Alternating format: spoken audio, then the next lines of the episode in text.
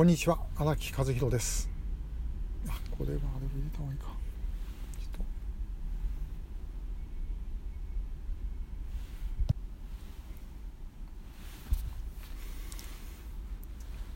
こんにちは荒木和弘です、えー、今日お話しするのは国際放送の話で、まあ、国際放送っていうのは、まあ、我々から言えば潮風ということになるんですけどもちょっと潮風以外のことも含めた話をさせていただきます。これちょっとあの、えー、もちろんあの潮風のことをやってるのはうちでは村尾なんで村尾の話と私と食い違ってたら村尾の方が正しいと思っていただいていいんですけどもあの門田隆翔さんのですね「日本はるかない」という本お読みになった方のおられる方もいるかと思うんですけどもイラクのクウェート侵攻の時にですね取り残された在留邦人の話が出てきます。その中でですねあのこういうくだりがあるんですね、えー、BBC とかボイス・オブ・アメリカは毎時間、人質向けの放送をやってくれるんですよ。これはあの人質になった方ですね、え、そして例えば BBC はあなた方が一人残らず解放されるまで私たちは頑張ります。皆さんも頑張ってくださいというメッセージを必ず流すんです。ボイス・オブ・アメリカも同じように毎時間やってくれる。1時2時3時と1時間に1回やるんです。しかしラジオジャパンだけは違っていました、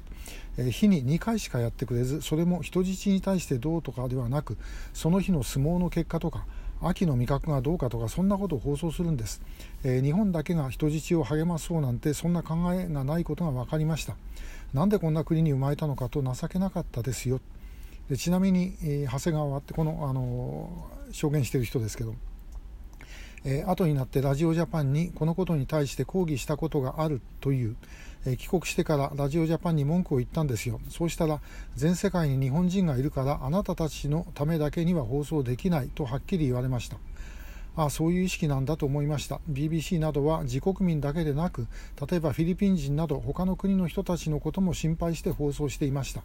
あなたたちを解放するまで頑張りますを呼びかけているんです。これが毎時間ですからねと。いう話なんですね。でラジオジャパンというのは言うまでもなく NHK がやってる国際放送です。で、えー、今あの NHK 国際放送日本からやってる国際放送というのは、えー、あの潮風以外はですねあの全て日本のあの日本から送信しているものは、えー、NHK の国際放送として送信されています。で、えー、政府のふるさとの風は潮風の枠の中で放送しているものとそれから外国の送信施設を使って放送しているものと両方あるんですね。ですから日本国内でやってるのは潮風か NHK かということになります。で NHK はこういうことなんです。これ基本的には今でもほとんど変わってはいません。で、えー、なおかつ短波放送をですね減らしているわけですからこれからますますそれはしにくくなるということです。で、えー、もう今あの潮風の2波送信の問題ありますけどこれあの 一定の期間だけあのある期間だけ2波ができなくなるとかそういう問題じゃないんです。これ結局ですね NHK がこの短波の送信を減らしていくからということによってそれが起きているということです。でデジタル化の流れがいいですよ。別にそれデジタル化で普通にあのそのデジタルが使えるような状況であればそれでいいんです別に。問題はそうじゃない状況が起こりうるということ。でその時の危険負担ということを考えたらですね短波というのは絶対に必要です、えー、どこでも聞けると。ともかく短波のラジオさええー、置いとけばあのどこでも聞けるということ。世界中どこでも聞けるんですね。だから絶対必要なんですけどもそれを NHK の発想ではそれはできません。これはだから申し上げます。本当にね。あの NHK がやってちゃだめなんです。要は。この国際放送は。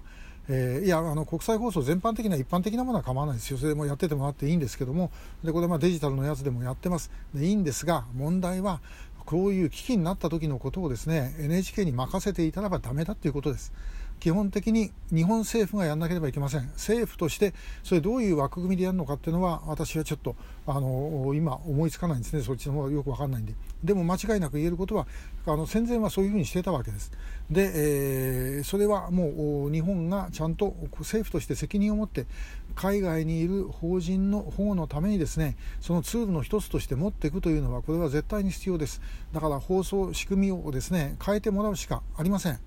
え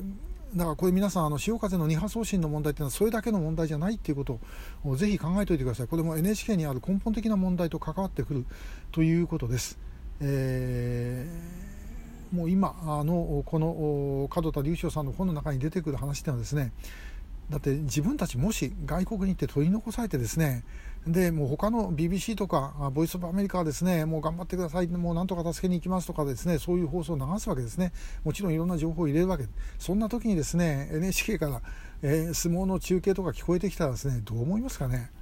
本当にもう絶望しかないというふうに思うと私は思います。でこれを NHK に行ったところでおそらく変わらないでしょう。ですからこれも政府がやるしかないと思います。でこれをお聞きの方で国会議員さんあるいは国会議員さんに通じるような方がおられたら、えぜひこれはもう国の問題です、え制度を変えなきゃいけません。これも国会がやらなきゃいけないんで国会の中でぜひ、えこのことを議論して具体的に進めていただきたいと思います。何百億円もかかるような話じゃないんです、えー、本当にですねあの機械を直すだけだったらもう10億とか20億とかそんなもんあれば十分。まず任意発送信のための 100kW を確保できる。で、えー、それでやっていけばいいと。でもしそれでもね、例えば NHK 逆に場合たらそれを NHK に貸してやったっていいわけで、えー、それぐらいのことはですねしないとねえー、拉致問題だけだって政権の最重要課題って言ってるわけですよね。それ以外だってもうそのいろんなこと起きたらば当然ねやるわけですからこんなとこにですねそれぐらいの国の予算を投じて、えー、マイナスは何にもないと思います。えー、ぜひあの国会議員の方々もそれからその支援者の方も含めて皆さんあのマスコミの方もぜひそれをお考えいただきたい、えー、心より思います。今日もありがとうございました。